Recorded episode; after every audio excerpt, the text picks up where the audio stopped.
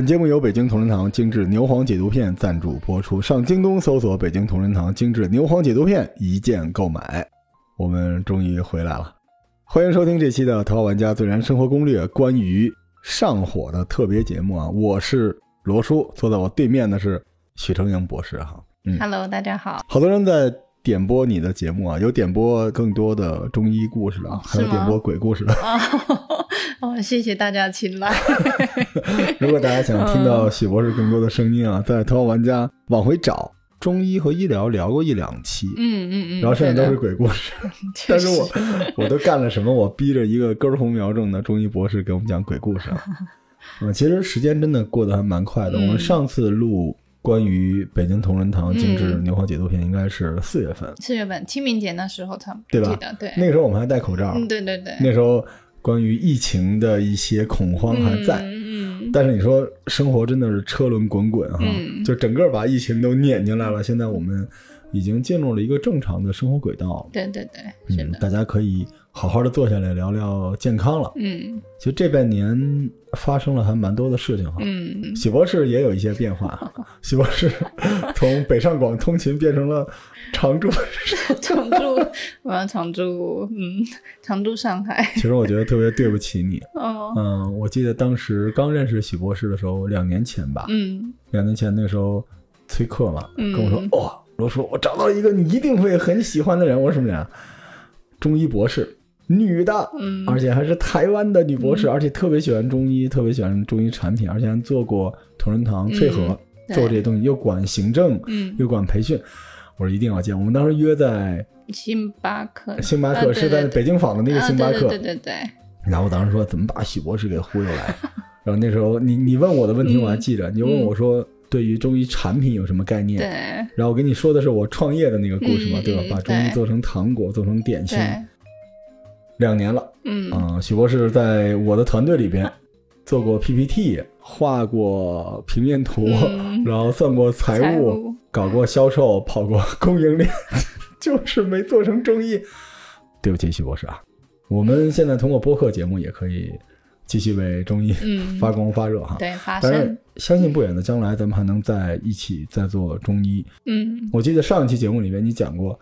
就台湾过来做中医的很多很多医生，其实他们都喜欢做纯粹的中医哈，不会去进三甲医院，对，反而想去医馆。医馆，医馆是你们那儿的说法吗？台湾的说法吗？嗯，台湾叫呃医馆或中医诊所，对吧？对，我们这边就是。中医诊所，然后中医门诊部和中医院，嗯，其实就是想到一线去，对，直接开了门就直接能看见病人，没有那么多中间商哈。嗯，其实现在医改也在往这个方向干掉这些中间商。我们这期节目上线是十月初，差不多假期快结束的样子。前一阵子应该是秋风对吧？下一个节气应该就是寒露，嗯，寒露是二零二三年的十月八号，嗯。很可能我们的节目会在那一两天上，寒露刚好又是全国高血压日。嗯，高血压不会引起上火，不一样的概念。对，因为血压的话是主要是从现代医学这个角度在讲，那上火更多是中医这一块，或者是你说老百姓常用的一些那个术语。血压高的话，其实它从中医的理念来讲的话，主要就是肝阳的上亢。对对，嗯。所以呢，还是跟火是有相关性的，嗯，对，但它它核心的本质，为什么火会往上走，是因为它渗水的不够，嗯，我们从中医角度去认识高血压的话，其实它是因为肾阴的不足引起的肝阳的上亢，嗯，对，但确实它有一些表现会看似好像也有上火的表现。现代医学和传统医学，就西医和中医。它其实，在很多地方是殊途同归的，对的，但是它的那个辩证的过程不同。对他们，其实你核心说法，它就是围绕在人嘛，以人为中心去探讨疾病啊或健康。嗯，但是因为他们就是现代医学跟中医来讲的话，就是东西方它的表述用语不同。对，嗯，就承载这些知识的那个表达方式不一样。对的。我们强调的是健康是第一的，对，就也许我们会在未来的节目里边有一些中医的概念，我们也尝试用现代医学的观点去解析一下。可以的。我们的目标不是让大家笃信，对吧？去赌哪一个，而是让大家健康。你掌握越多的知识，对健康就可能是的了解的越深哈，嗯寒露其实还真的一下子就会冷起来了。嗯，看枫叶，那你嗯会在北京看枫叶吗？香山枫叶你知道吗？这是我们从小的北京一定要做的事情，知道，但还没真的去那个。要早点去。嗯今年应该比较早，嗯因为寒露之后就差不多就红叶就该出来了，嗯然后就吃螃蟹，嗯，还有饮秋秋茶。茶，嗯，对，北京有一个说法叫贴秋膘，你们那儿有吗？台湾没有这么去说。贴秋膘嘛，就是因为你要过冬了。对，要过冬了，你得存一点脂肪在身上。想吃肉，然后我记得小的时候，嗯嗯北京呢，至少我小的时候，因为我岁数很大了，我嗯七八十岁了已经。我小的时候没有那么多肉吃，嗯铜锅涮羊肉这个东西是很关键的一个节气的食品，就一般都是会在这个时候。哦，说贴秋膘，嗯，后边其实不是别的肉，就是涮羊肉。对，所以我们家一般到这个时候呢，嗯我妈会拿一堆橘子、哦啊、柿子，然后呢，哎，螃蟹那时候我们也吃不着。嗯我觉得最早说柿子跟螃蟹不能一起吃的，是不是它吃不着螃蟹？哦，这个中医有这么一个说法哈，柿子跟螃蟹不能放在一起。对是有，但是那个时候羊肉就是贴秋膘用的，而且嗯也不一定长那么多肉，只是觉得好像要进补，觉得羊肉比较补。嗯嗯，那中医的系统里边，中医是怎么理解秋天的呢？中医对秋天就刚刚说嘛，秋天就是秋收的概念，嗯就是因为中医去看待这个四季的变化，去反映到我们人的五脏六腑。秋天的话，它就是相对应的脏腑是肺，属金，所对，属肺。金贵肺，所以我们在中医养生这一块，我们会顺应自然的变化，然后呢来去调节我们的五脏六腑。嗯对，秋天就是秋燥这个季节，它本身的一个特性，它就是气候很干燥。嗯，那一方面就是说天气的温度早晚也会温差大，所以呢，这个时候对于我们从秋天的认知上面来看的话，我们就得去什么润燥。第一个燥就是很容易什么出现上火的，嗯有一些表现。嗯，嗯所以，嗯我们就会在秋天的时候，就要用一些滋润的方式，把这个火给往下引。嗯对，而且到了秋凉之后，其实因为不热了，胃口就开了哈。嗯对人好像就是天气越冷，胃口越好。呃，对，是的，所以其实这时候也是胡吃海塞的开始。嗯，大家基本上全年的体重就是苦春苦夏，到了秋天体重就会暴增。嗯咱们之前说了，上火它就是一盆火嘛。嗯，如果你吃了很多的东西的话，那其实就会阳亢，对，就营养就会更多。对，其实因为你说从刚刚也提到说现代医学跟中医的话，其实有时候上火这一块，我们把它跟现代医学去连接的话，你就是可以想象身体里发炎的概念，嗯，就身体有炎症反应的概念。对，嗯所以呃，像我们现在刚刚说到秋天的话，而且特别是在北方的时候，秋天就燥象又更明显，就会很容易出现。假如说你本身身体也已经有隐藏的火，可能这一个时间点就特别容易发出来嗯，也因为你正好也在进补。啊。对，对吧你假如又吃多，对啊。跟你饮食上面也会影响，因为你假如特别容易吃，喜欢吃一些辣的啦、油腻的食物，本身你脾胃又不好消化，或加上你生活上面熬夜，对，因为秋天嗯本来就是燥，对，而且你又老想在秋天进补，所以它反而就是一年四季里边非常容易上火的一个嗯时候哈。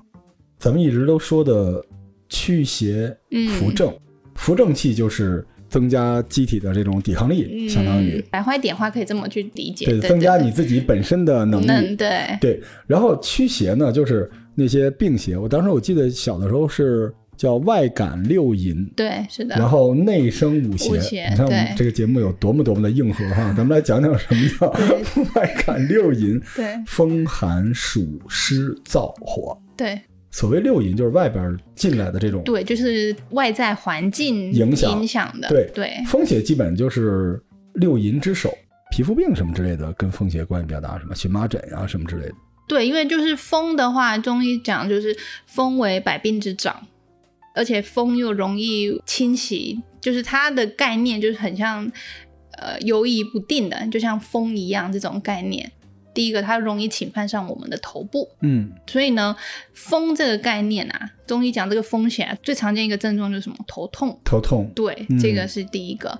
然后在您刚刚说到一些皮肤的问题的话，它这个因为就说风疹，或是常听到一个风疹这种，对，起疹这种风疹的概念，它这个风啊，更多还会比较偏在于我们刚刚介绍到的内风的概念。嗯，对外风的话，你可以先用想象就是受到外在环境。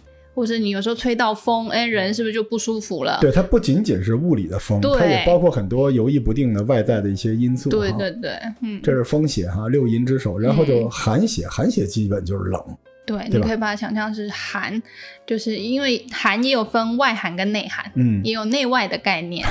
就中医所有的概念，你都知道有虚实和内外。对，它就是因为有阴的就有阳，这就是辩证啊。对，这真的很有意思啊。然后暑症，暑症那就是中暑，当然也有伤暑。对对对。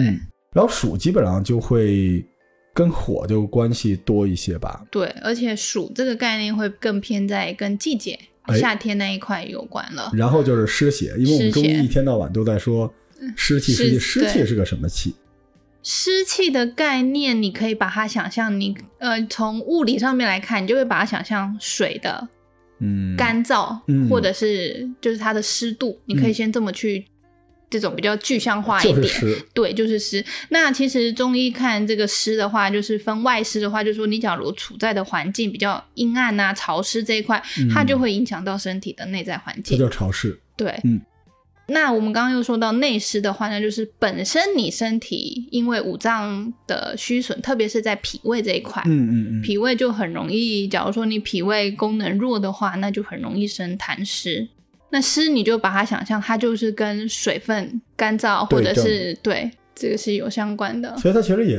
是一种虚的表现啊，比如说肠胃就不太好了呀，消化能力不行啊，等等之类的。对，就是内湿的纯阴跟脾胃的功能运化弱是有相关的。下一个燥邪，嗯，这燥其实咱们刚才也说了，跟秋天又比较有关系。燥本身就是秋的一个特别关键的症状哈，比如口鼻干燥，对，大便干燥，就这些就比较干。干就是因为也刚刚提到嘛，就是秋天跟环境本身就。干嘛？嗯，所以呢，外在环境，你说外在的外邪的燥邪，那就是第一个肯定跟外在环境、自然环境是有相关，天气是有相关的，所以你人就会特别在这个时间点，可能就容易犯口鼻啊干的这种症状。所以后来听摇滚乐老说大家燥起来，我就觉得好几万人的大便干燥，燥起来，哎，此燥非彼燥。然后最后是火邪，对，那火邪基本就是阳嘛。对，它这个阳跟上火的那个火是一个东西吗？从字面上都同一个字，但是你说去分析它的因素成因的话，说真的还是有点不太一样的。但是它的性质是一样的。它这个火可能更像肝。对，就是或者是说用这个五邪这个概念，有时候会看到的会赋予这个一个它的属性。那火的属性呢，就是你就想我们看到的那个火的它是。炎上，所以呢，它就会第一个，它也是往容易往身体的呃上半部走，这是第一个。嗯嗯。然后再来就是它的程度，你就把它想象它就是高温的那种状态。对对，所以我们刚才说的这个就是外感的六淫，嗯，还有内感的五邪，嗯，五邪基本就是内风、内寒、内湿、内燥、内火。除了外感的那个暑邪没有内，对，其他都是对症的。对对，这就是影响我们健康的，就是人的身体和外界会有交互、互相影响的一些东西哈。但是扶正和祛邪其实是相辅相成的哈。嗯，到最后其实也都是为了能够除病吧，固本。对，因为中医就讲一个平衡嘛。嗯，平衡是最重要的。对，中医认为正邪的这个盛衰的变化。对于整个的疾病的发生啊，到它的这个康复都有特别关键的一个影响啊。对的，咱们复习一下功课吧。上一期已经是六个月之前了哈，大家还记得什么是上火吗？所谓的火，基本就是人体的阴阳失衡。嗯，它是一个热症哈，内火旺盛，这就是上火。但人为什么会上火呢？从外因上来看，就是我们刚才说的外感六淫哈。咱们其实从日常生活来说，咱们不说天书了，日常生活来说会造成上火的一个是你的体质。对，但体质跟上火也是互相影响，对吧？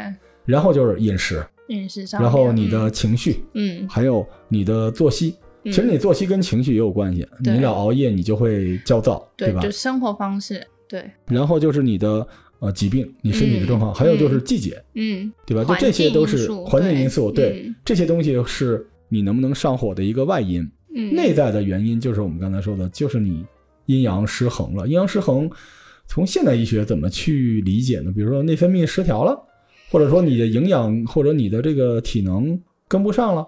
因为中医它用阴阳来概括世界万物的一切，那假如说你跟现代医学来看的话，其实它是一个多元综合因素最后呈现的一个结果。嗯，对，嗯，不光是说营养啊，还有说本身你的激素、内分泌上面的这些调节，这些的话，其实都是有相关性的。嗯，对，它是一个大的，不能说特定说一定是。某一个东西去形成的，它是有很多综合因素的。我们上一期已经讲过实火跟虚火的区别了，但是这个真的挺重要的。我觉得我们有必要再跟大家聊一聊实火跟虚火，因为它的症状不同，嗯，都是上火，而且它的治疗方式，嗯，就是它的处理问题的方式也不太一样哈。对，实火肯定就是阳热亢盛，那就是实症。对，说白了就是火大了。嗯嗯，可以用做饭来举个例子吧，就是火太大了。对，这个东西呢，就是如果你继续往里面再加火的话，最后就烧干了。对，然后就完了，这就是上火。嗯，那你要处理的方式肯定就是去火。对，去火就是把这个火给变少一点。对，我们中医的方式就是泻，直接对把它浇熄了，上一些凉的东西把它，嗯，对，把它。变凉了，就这样的。所以这个实火里边来说，我们今天推荐的北京同仁堂精致牛黄解毒片，其实就是主打这个的吧？嗯，对，它主要是处理这种实火的类型。对，就是因为你内在是比较虚的，嗯，所以它表现出了一种就那个小狗拼命叫唤的那种感觉，就是你缺什么你就来什么。所以我们上次的比喻里面，实火像汽油，而虚火其实是机油或者润滑油。对对对，就少了那个滋润的，所以导致你身体一直在空烧。对，嗯，它这个空烧的概念就是，虽然都是锅，但是实火呢，就是火太大了，最后把那个锅里的东西都烧糊了。对，虚火是锅里没油，对，是干烧，干烧的，对吧？都不是说锅里的东西是不是烧糊了，就是它干烧变成这样。所以你要的方式是实火是把火变小，嗯，而虚火是往里面加油。对，所以我们管这个方式叫滋阴。对，滋阴。我们这期节目没有提到的一些，比如说什么六味地黄什么之类的，嗯，大家都说是补药，其实它是处理虚火的这一块的东西的，对吧？对，就是因为中医讲虚火的概念，就是因为它本身就有一个东西不足，所以导致它出现火象。嗯，但是这个火象你不能用所谓寒凉药，哎。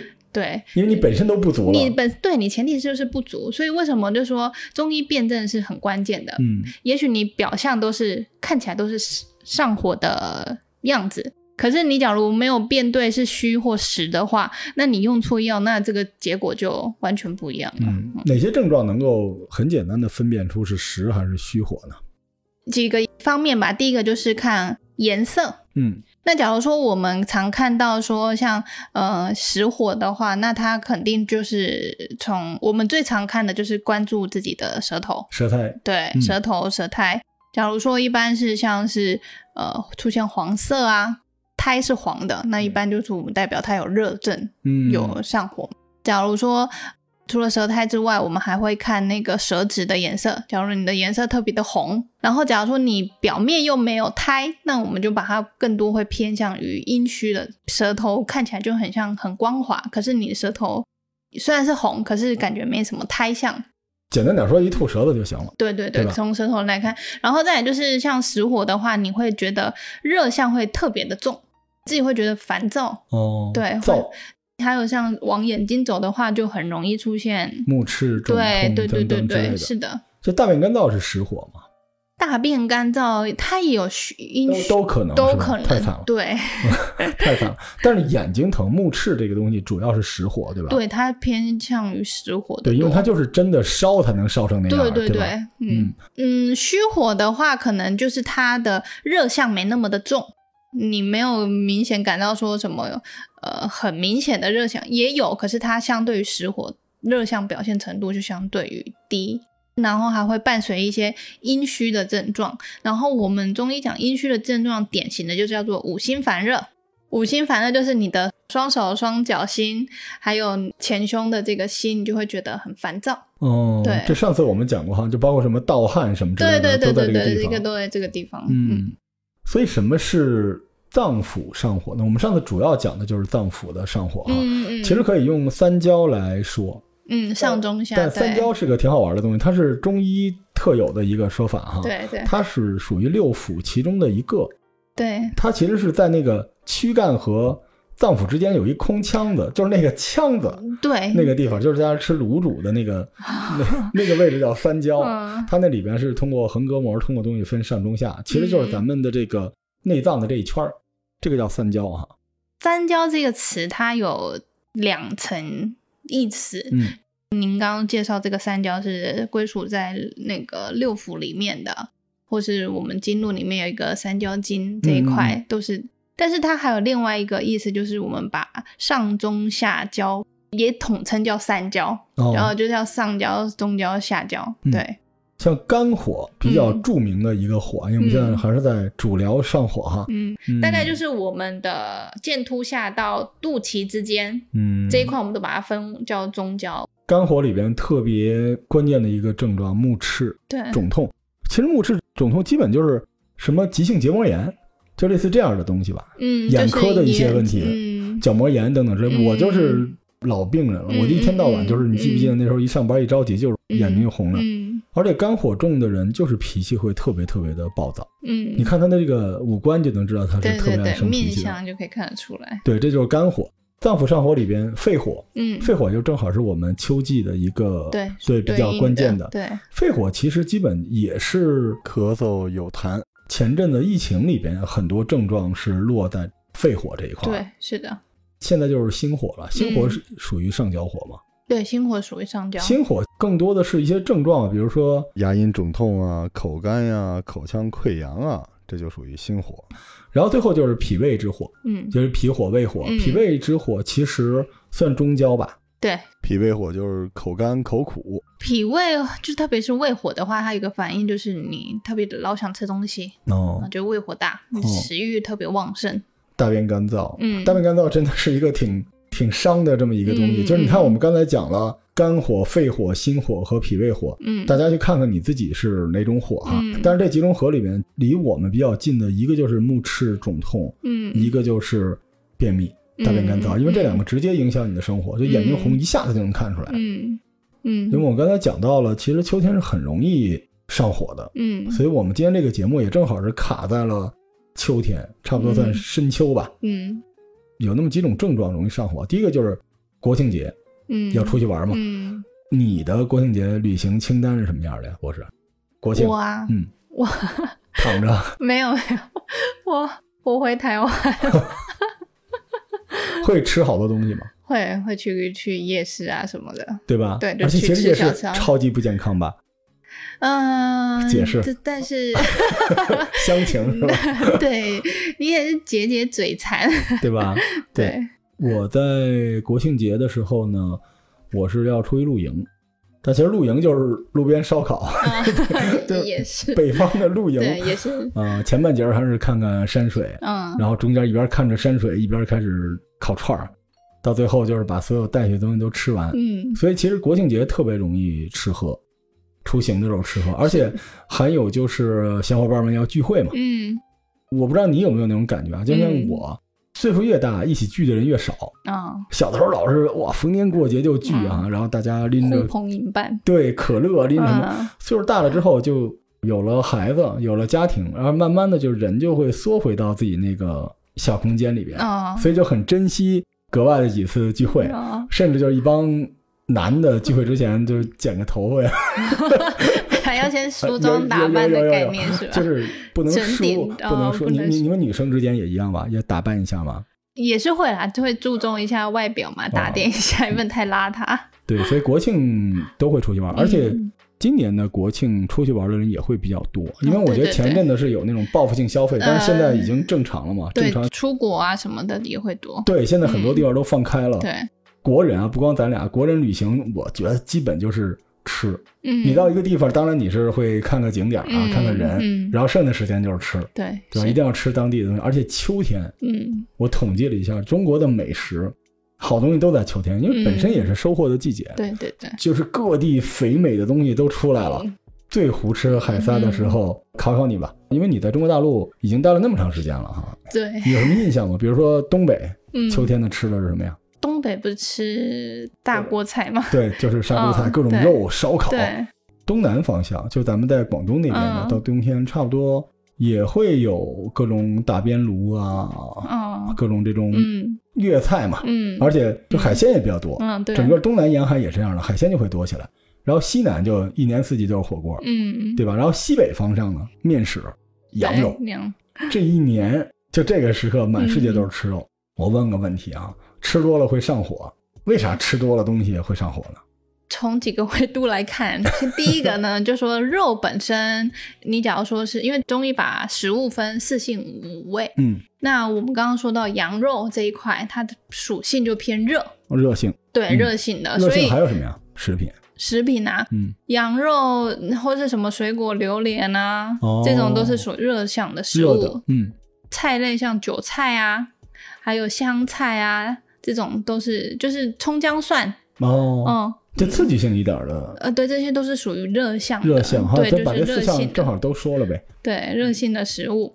寒向的食物就其实现在也蛮常见，像什么西瓜啦，其实水果都还是偏凉的。老家一般都说嗯少吃凉的东西，少吃凉寒的。对寒的水果水果理论上大部分都会偏凉。肉里边有吗？肉的话，就像猪肉，猪肉猪肉。其实是偏寒性一点的，哦，对。哦，那我如果得了热症，我就 天天吃红烧肉。但是你你假如烹煮过了，哦这个跟我们的烹饪方式又有关系，所以就刚刚为什么提到说我们吃很多东西又很容易上火？哦，所以古代很多吃猪肉就是白水煮啊。对啊，哦，所以猪肉像得皮肤病的嗯，就不太适合吃，因为皮肤病我们就说体内有湿气嘛，对，就湿气大对。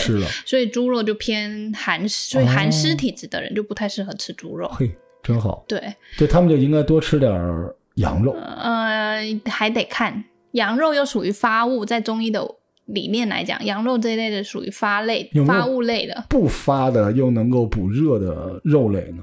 肉类的话，刚刚说像鸡肉，它是哦偏温性的，温是比热在，反正你就想热是最热的对对，热是最热的，鸡肉是偏温的。嗯嗯，所以呢，为什么像坐月子啊，或者大病初愈啊这种，古人很喜欢用补炖鸡汤，嗯就是因为它有温性，它可以原则上来说，其实还是要补，对，要只不过它温没有那么热，对吧？对，所以鸡肉是可以吃的。嗯，嗯，鸡肉就是偏温性那。牛肉？呢？牛肉的话，它还是相对于偏平性。平性，对、嗯，平就是什么都没有，对，就是它不寒也不热，吃中间 也不是，就是说正常人可以吃。就是我们不是也分体质嘛？嗯嗯，嗯热性的体质或者是寒性的体质，你就适合多吃一些平性的东西，因为它不会让你的体质去有巨大的变化。其实这里边有个很神奇的症，就是如果你是一个热性的体质，你就一直特别吃那种对的，其实也会有问题吧。比如说热性的体质，嗯你吃大量的寒的东西，嗯，它不是等于也要交战吗？在身体里面，对啊，但是因为体质本身它是一个动态的啊、嗯所以你也不能说一味的说你现在是热性，可是你吃的寒性，可能也许就已经帮你把热都稍微已经都中和掉了。但其实这是一个很复杂的工程。对就它跟你甚至用的什么筷子，在什么地方，嗯跟什么人、什么时候吃都有关系对啊。，所以平性的总的来说是，相对来讲就是普适性，大家都可以吃，什么体质都可以吃。只是不管平性的叫药膳而已。对 对对对，所以吃多了就会上火。因为所以对，就是刚刚这个理念，还有就是就是刚刚说的烹饪的那个方式，嗯因为烧烤这些都是大火，然后因为像这些呃，或是我们吃辛辣的，本身它里面有很多放一些葱姜蒜啊、辣椒，所以这些都是很容易助火的食材。但如果你是很寒凉的体质，你又吃了寒凉的东西，那就虚火就上来了，也会，因为中医讲物极必反，因为就是不平衡。对，对，所以关键是平衡，嗯，对吧？平衡它是一个相对的东西。对，这是我们刚才说的第一个，就出去玩的时候肯定会各种吃哈，吃上这种嗯实火虚火的，反正就是红眼睛啊、烂嘴角啊、大便干燥啊这些东西都会上。吃的话就容易影响到脾胃的火。对，而脾胃的火直接影响到我们刚才介绍就是大便呀、大便啊，或者是口气啊这块的。嗯，对，这是我们说的第一个啊。第二个就是旅行中有可能的那种水土不服。你记不记得我当时到了广州就让你给我开药，你记得吗？嗯嗯。因为你其实台湾算是南方人吧，所以你其实还好，对吧？嗯，我真的不行，你记得吗？那时候我身体都快崩溃了，水土不服是一个对我来说还是蛮严重的问题。中医是怎么看待水土不服的发生的呢？古代不是就说嘛，一方水土养一方人，所以呢，跟水土不服的话，就是说你本身的体质。适应就没办法，可能到那里特别，我感觉啦，这跟当地的水质啊也有关系，对，还蛮大关系。再就是气候，气候，对，对我们刚才说的影响上火的环境，环境，对，而且还有饮食，对，你们那个地方的饮食，咱们打包来说吧，不管食材还是说烹饪的方式，最后它肯定是偏热的、偏寒的、偏，这些都是有关系的。尤其是像你出去旅行的时候，嗯，一般来说啊，如果是出差通勤，嗯，你会尽量营造一个跟你们家差不多的状态，你发现了吗？就是我带着我在北京用的毛巾，嗯，是吧？在北京用的茶杯，习惯的东西。但是旅行是相反的，旅行就是你一定要抛弃、摒弃掉所有你在家习惯的东西，你去体会一个不一样的，嗯，所以你就拼了命的想试试当地的东西，嗯，所以它就会让水土不服这个事儿的发生概率极大的放大。嗯，就你天天一个北京人在成都就天天吃辣的东西，对吧？到广州就入乡随俗，你不会说到广州想吃点你家里面可口的东西、习惯的东西吧？所以水土不服的上火的症状会是什么样？也是一样，就是因为你假如说因为是环境这个水土不服引起的上火，那常见的就是刚刚说了嘛，你有可能因为吃坏东西，对吧？然后出现，还有再就是你去的地方，你可能原本在南方，你去了北方，特别的干燥，嗯，那你就容易出现像口鼻干啊，嗯嗯这一块的。其实我们刚才聊了上火的几个外因啊，嗯，疾病我们不说，体质不说，嗯，比较关键的是环境、环境、饮食、情绪，还有你的作息，对对吧？你像。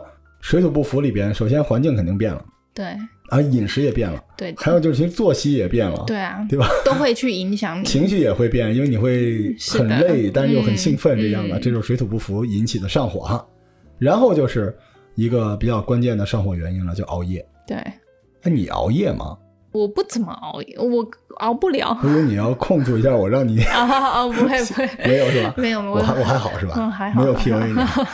这熬夜就是玩的时候呢，你会吗？平时？就比如说追个剧啊，或者朋友们聚会聊个天啊什么的。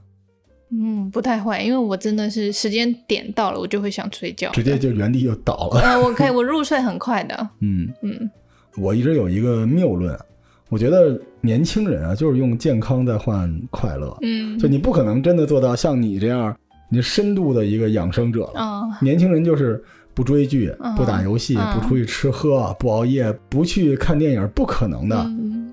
其实熬夜对于健康来说，嗯，伤害是非常非常大的，而且甚至不是假期，就日常来说，熬夜也伤害比较大。你看我们刚才说的那几个原因哈，环境其实对熬夜影响不大，对吧？但是你的作息，嗯，然后你的饮食，因为你熬夜，你半夜就得吃东西，对吧？然后你的情绪在夜里边，其实你已经很困了，你的脑子处于一个又疲劳又亢奋的状态。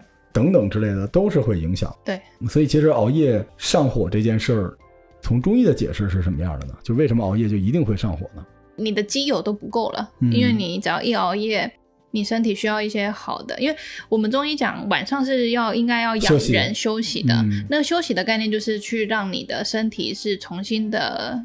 呃，生产一些营养素啊，或者是好的那种润滑液，就是这种概念。其实晚上你是你的身体是在修复自己，对，修复的。可是你在正常时间它不修复的时候，开着门儿，对你又一直让它 营业，对，营业中 一直让它转着，你的身体的那个脏腑又一直在工作，必然它会把你这些之前存的东西给消耗了。所以消耗久了，你就想，你就身体就开始会出现容易没有，刚刚我们听到上火，假如没有机油的话，那就容易出现有火的征兆了。对对，其实很容易理解，就比起我们刚才说的什么胡吃海塞也好，还是说呃水土不服也好，熬夜是一个一直在发生的情况。嗯，就是你累了，你强行要求他工作，这不就是烧干锅了吗？对啊，对吧？这个其实是我们所有的上火里面最常见的一种，而且其实它的危害还不仅仅是上火。对啊，上火只是它一系列危害的一个信号而已。嗯，对对对。所以熬夜真的很伤，因为人的身体真是半夜里边。在修复的，对我们中医的理论里边，我们老说扶正、扶正、固本培元等等之类的。中医的理论这一点特别好，就是他相信人是自己解决问题的。嗯，所以所有的东西不是外在给你的。对的，就是我们说最好的良药都在自己的身体里面。中医的内治外治也好，其实它是调动你身体里面，通过你的内力引导它去解决问题。对，现代医学可能是用很多外在的辅助方式去解决，但是它毕竟是外在的。这个解决之后的代价成本，或者说它的这种方式会不会引起你机体的一些反应，就肯定会嘛，对对吧？所以两种方式不一样，嗯，不是简单的说见效快慢的问题啊，这是我们刚才说的熬夜，熬夜容易上火，然后就是，哎，这跟博士有关了啊，就是国庆假期结束之后，嗯，上班的这个焦虑，看这表情，焦虑，哎，你是不是会跟我们这边一样，就特别怕假期的最后一天？我经常就是春节呀、五一啊或者国庆。就有朋友发朋友圈，惊喜的，就是非常可怕的事情，发现就是明天就 上班。上班天，你也会吗？也会啊，蛮焦虑的。我们刚才说了，人在休息的时候是用健康换快乐，对，在上班的时候就是用健康换收入嘛。嗯，就你也不可能做到。完全的让自己不加班、没有压力等等之类的。所以这个其实就是我其实也一直想要去倡导的，就是现代人哪有一个不加班的，或者说现代人谁不工作的？你始终还是得为生活五斗米折腰，但是你的健康还是要怎么去抓住？就是说你工作跟健康怎么去抓住一个平衡？那就是需要我们哎。平时的养生这个概念，其实自己要有的。对对，就现在跟过去不太一样。过去其实就是老觉得有爸爸妈妈呀、老师啊管着你。嗯。可是到你二十多岁进入社会之后，你现在面临的状况比我们父母那一代要复杂的多。嗯。我们父母那一代其实是在一个，我做个不好的比喻，就在一个隧道里边走。嗯。虽然没有那么大的光，但是两边你一摸，能去的地方有限。对。就是你能探索的地方有限，但是风险也有限。嗯。你现在就是随时都能给自己作死，嗯，因为你要学会照顾好自己。对，你爸妈依然是爱你的，但是他们没有见过正在伤害你的东西。嗯，就今时今日，为什么中医有一个新的类目叫中医的抑郁症？嗯，的治疗，就是现在能够伤害到我们的东西太多了，但是我们自我保护的这个意识，嗯，远远没有赶上。那些从天而降的伤害你的那些东西，嗯，它的出现频率，所以其实你要有一个良好的健康管理的一个概念，对，就自己要学会给自己加油。对，电商刚开始的那时候，我大概二零年、二一年，我给京东带货，嗯，当时就是做中成药，也做了一些保健的东西。其实我那时候就在讲，我们不管这个保健东西是不是有用的，但是你要建立起一个，你要去投入一些时间、精力或者经济上的东西去。维护一下你自己，嗯，这个是一个很重要的东西。所以国庆这件事情，它带来的所有的压力，你是无法逃避的。而有了压力之后，你又解决不掉这些压力，那你可能就要想方设法上一些手段了。对的，对吧？是的。你这么想吧，你用健康换来了钱，然后呢，你再用这些钱 再去买一点健康，再买买一点健康。你说的这个就特别像我前两天我跟我老婆逛公园嘛，带着小孩儿，然后。我走不动，嗯，我老婆说你要不买一个那个电动滑板车吧，就能进公园。我一看啊，八千块钱，我花八千块钱买一个电动滑板车，可以陪他们在公园里面走五公里，嗯，同时我有花一万块钱办一张健身卡，在里边 每天跑。道理是这么一个道理啊，就是大家还是要有这个概念。其实我们今天这个节目不是一个简单的带货节目，我是觉得咱们两个也都是做健康管理的嘛。健康管理的这个概念就是医疗前置，当然它也可以包括医疗这一块儿，院前院后。但这个概念的初始，中医是更容易帮助你实现一些介入手段的。嗯，相对来说，对，嗯，因为现在也可以听得到什么治胃病啊，嗯，或是现代医学一直在说的预防医学啊，它一定就是在你还没有出现大的问题的时候，你。通过一些小小的症状，你平时发现哪一点不对劲的，你就要立马去干预了。嗯，对，这就是我们一直常在倡导的。嗯嗯嗯。最后就是换季会引发的上火，这个是古人跟我们 同样面对的问题啊。换季为什么会引发上火？还是因为我们刚才说的环境会发生很大的变化，嗯，对吧？还有古人那种叫伤春悲秋嘛，你的情志上也会发生变化，嗯，饮食结构、贴秋膘这些东西都会引起你的内外条件会发生变化，对吧？换季引发的上火的危害性大吗？也有，但它比较偏是一过性的哦，对，就当时就是你上几天火，嗯，对。假如你本身你的修复能力或是对外抵抗能力好的话，你自己可以恢复的，可能就两三天，嗯，多喝水代谢掉这一块，或是其实火就自己会退的。前提是你身体状况正常的，正对对对，对你别赶上一个什么事儿，我上火就是走眼睛，对，所以我一般到了换季的时候，我眼睛就会疼那么一阵子。如果问题不大，身体状况好的话，我就大概眼睛红两三天就好了。嗯，但有的时候正好赶上那段时间身体不好，嗯，它就会一直红，然后红到血红血红的。对，还是要有手段，就介入。当然，这个东西不是一个不可抗、不可逆的一个东西，但是你有手段，你可以减少就是身体在那个阶段的消耗。嗯，因为秋季很特别，你像我就是走入了人生的秋季。秋季它是一个转攻为守的。转折点，嗯，如果春夏都是在进攻的话，秋是秋收嘛，嗯，而且秋天你要为了冬的来临要做储备，嗯，所以其实人的情志各方面都会发生比较大的变化，就尽可能的早做准备哈，嗯，这是我们刚才说的秋天的几种火，然后我们看看上火的对策哈，嗯，就我们刚才总结了这几种上火之后，发现我们有一个共识哈，人是不可能绝对健康的，嗯，对吧？你能不加班？不在假期熬夜，嗯，不去胡吃海塞，你能没有压力？你能不换季？不可能的。所以其实这就是健康管理的重要性。健康管理的概念就是知道那些不可逆的、必须要发生的事情正在发生，然后有一些介入手段，嗯，把它给管起来。但是在介入之前，首先要树立一个好的健康管理的这么一个概念，对吧？要有这么一个认识。对，其实你说中医费劲巴拉做的这些事。就在给你看病之前，先给你讲五运六气，讲升降沉浮。嗯，其实他就是在先要给你树立一个概念。嗯，只不过它这个前置特别长。嗯，是吧？你要学好多好多东西，才能进入到最后的这个内外治。我觉得中医在中国具有天然的健康管理的这么一个土壤。嗯嗯，我们刚才说了，这是我们需要的药，对吧？既然这些事儿一定要发生，那么去火，尤其是对付这个我的这个。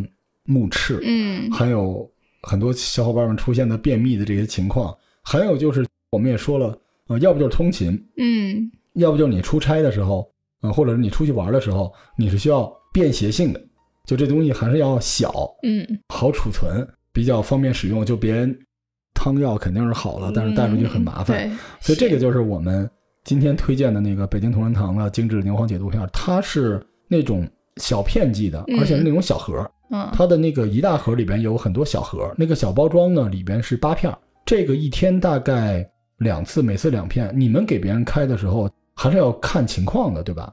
嗯，对，一般开药的话，一般都得看患者的具体情况，嗯，然后给他下他的剂量啊，还有服药周期。你是特别规矩的那种，就是能少开不多开的那种类型的。我见过有人开那个中药的那个饮片，大概要开半年，然后那个人就背了一个麻袋走了。很多中医就在想，你这辈子也不会再来找我了。哦，是这样啊。我跟大家说啊，就真正的好医生给你开的药，都不会是开那么多。而且剂量也不会那么大，不会大方的啦。对，方子不会大，应该怎么说。其实我之前就有这种概念，就是那个时候，在我医疗牌照没有被吊销之前，哈，给人看病的时候，给人开的就是中成药，嗯，而且就是同仁堂的药，嗯，一二三，你去吃。人说这么便宜，嗯，能行吗？我 每次听到这个，我就想跟大家说，就是。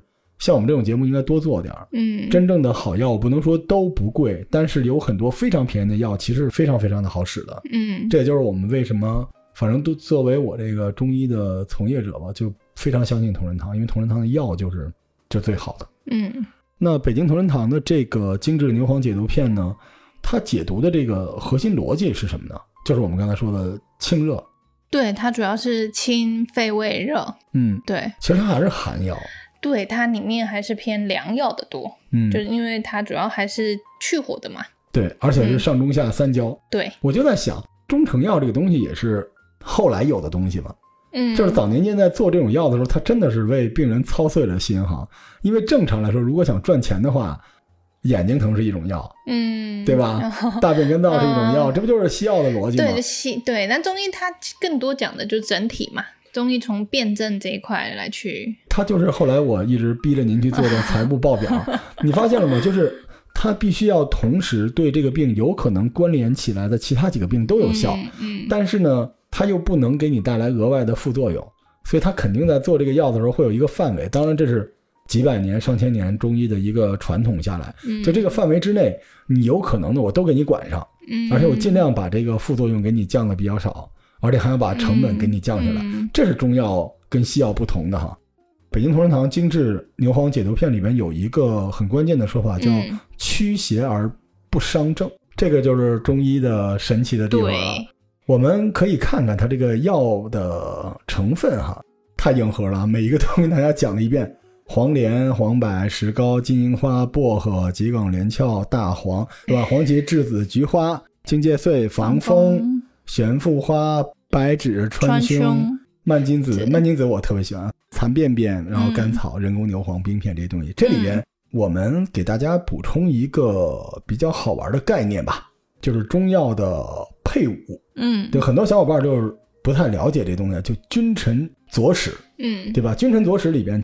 主攻的药，副攻的药，君药、臣药，君药对，这是《素问》里面来的。然后左使呢，左是一种药，是吧？左是怎么说呢？就是降低副作用吗？左的话，它有几个含义。第一个就是佐治，嗯，佐治就是反的主要来看的。嗯假如说主要它里面是一个寒药，本身主要它是一个，就像这个牛黄解毒这一块，它是一个寒药的话，它有可能用一些佐治的药，就是它要去反，不要让它太寒，嗯嗯，稍微去。佐它一下，中和一下，中和一下，所以我可能它会搭配一些偏温一点的啊，或者是热一点的药。所以佐其实你可以理解为佐证的佐，就是辅佐的佐。一个是辅佐，一个辅对，还有另外一个意思就是辅佐。辅佐，那就是在帮助君跟臣，他们可能是同个药性的。嗯，但同时也降低它的副作用。对，君臣佐使呢？使的话，它就是主要是调和的概念。嗯，所以它最常用什么甘草？对，甘草就是最常见的使用。对。所以我们拆一下啊，同仁堂这个知道都泪流满面的，咱们给它拆拆吧。它这个二十一味中药里边，君药应该是什么？肯定是人工牛黄。嗯，对，它主要应该还是以牛黄几个大寒药嘛，对吧？嗯，还有什么会比较重要啊？它的这个君药应该还是以四黄，呃，就是君是这样。然后臣的话，它可能可以煮刚刚说的四黄，还有像石膏。石膏，对，这一块都是，这都是寒凉药。对，都是寒凉。其实它这一款里面。理论上都是偏寒凉药，然后佐的话，刚刚君臣佐嘛，佐的话它还可以帮助一些次要的一些症状啊，所以它可能里面加像什么蔓金子啊、残沙或荆芥防风哦，这些都是辅佐的意思。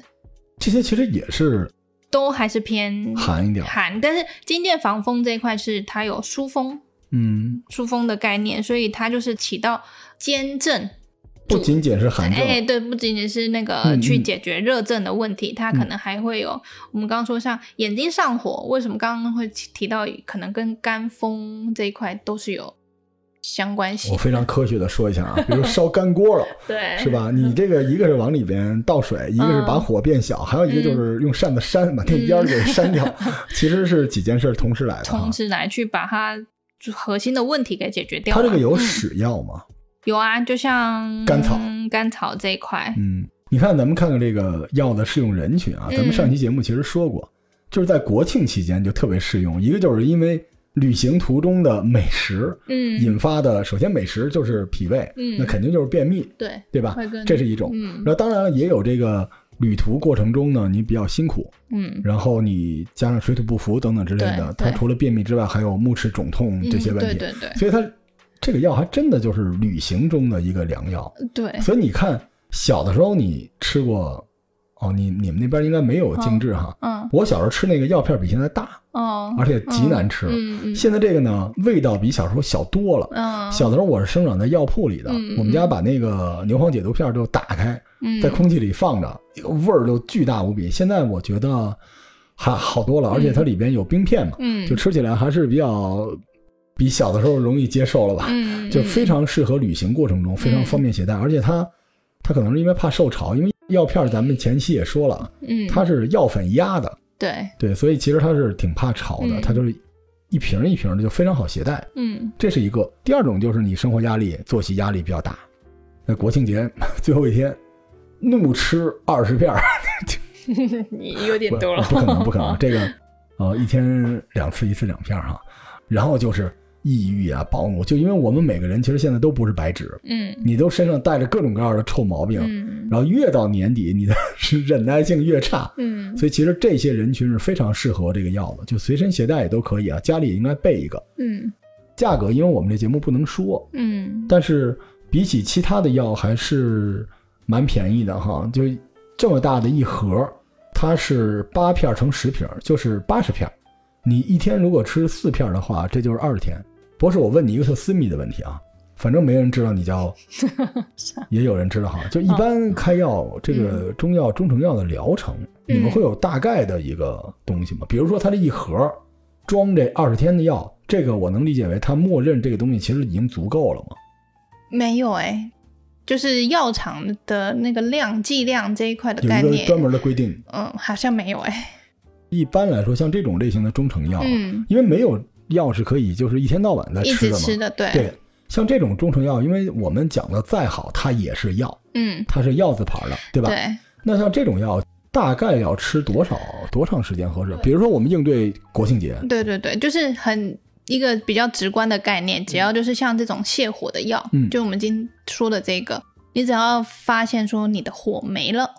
拉肚子，嗯，就是你的症状相对于缓解了，那就建议可以缓，就停了。嗯，对。而且其实我发现中药见效很快，很快的，不是传统大家觉得怎么样？说慢调什么？我一直记得你给我那个泡脚的那个，我当天就好了。敷脚的那个，北京同仁堂精致牛黄解毒片，它是那个药片它是药粉压的，本身就比药丸子它起效的快很多。嗯。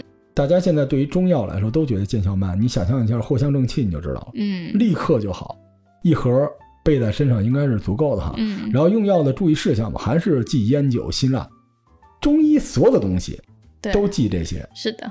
但是为什么我们刚才其实也说了，它跟我们今天讲的这个火很有关系，因为火本身就会让你的身体发生一些问题，对对吧？而且我们也说了饮食，嗯嗯，包括这种。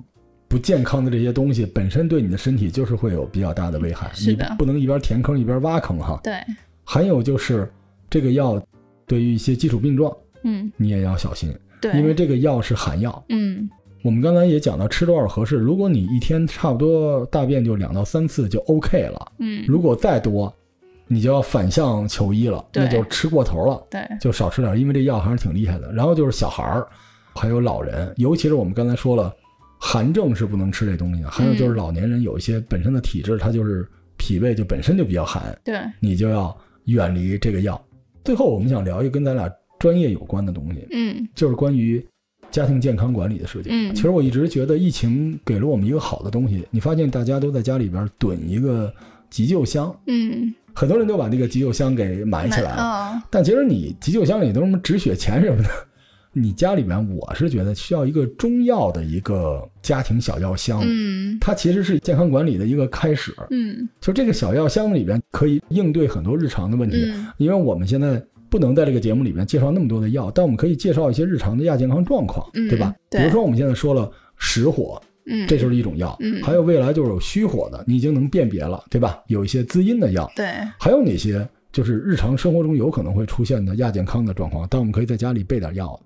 嗯，常见其实说真的就是感冒，感冒药，这个是我觉得是还蛮适合可以长期就是在家中备用药的。嗯，对，然后再来就是嗓子疼的问题，嗯啊，嗓子疼这一块也可以做一些从中成药这一块也有很多治疗嗓子疼的，嗯，这个也适合在家中备一点哎，。其实你看，很多人通过疫情，他已经逐渐接受中医了，你发现了吗啊？是啊，他也知道嗓子疼，如果控制住了，就不会出现更大的问题。对对对，也是消炎药，某种程度上来说，也是把这个问题挡在他的器质性病变之前，嗯对对吧？但因为嗓子疼，现代人才还蛮常见的。嗯，呃，因为就跟刚刚说的吃东西，或者是说熬夜啊这些，其实嗓子疼有时候会也是因为有火才会引起嗓子发炎这样子。